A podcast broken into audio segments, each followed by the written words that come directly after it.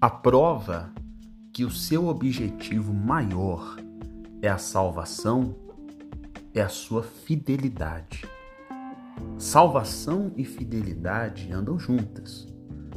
Pois imagina só, como é que pode uma pessoa infiel ser salva?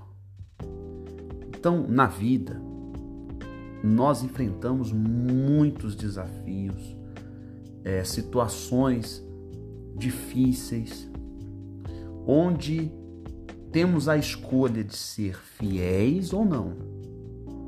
Mas quando o maior objetivo é a salvação, então a fidelidade, meu amigo e minha amiga, será a única opção.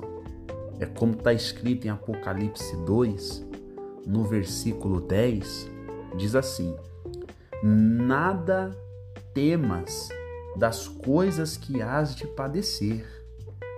Eis que o diabo lançará alguns de vós na prisão, para que sejais tentados, e tereis uma tribulação de dez dias. Sê fiel até a morte. Dar-te-ei a coroa da vida. Olha só, de repente, você está passando por um momento semelhante um momento de opressão, um momento de tentação. Vem contra você muitas propostas.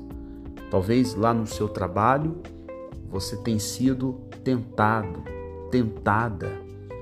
Talvez você, rapaz, moça, no colégio, no curso, na faculdade, na rua onde você mora, no convívio familiar, enfim você talvez tenha sido tentado, tentada. Se você estiver focado, focada na salvação, então a fidelidade será a única opção.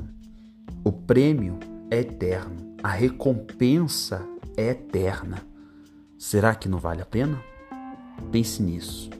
Que Deus abençoe.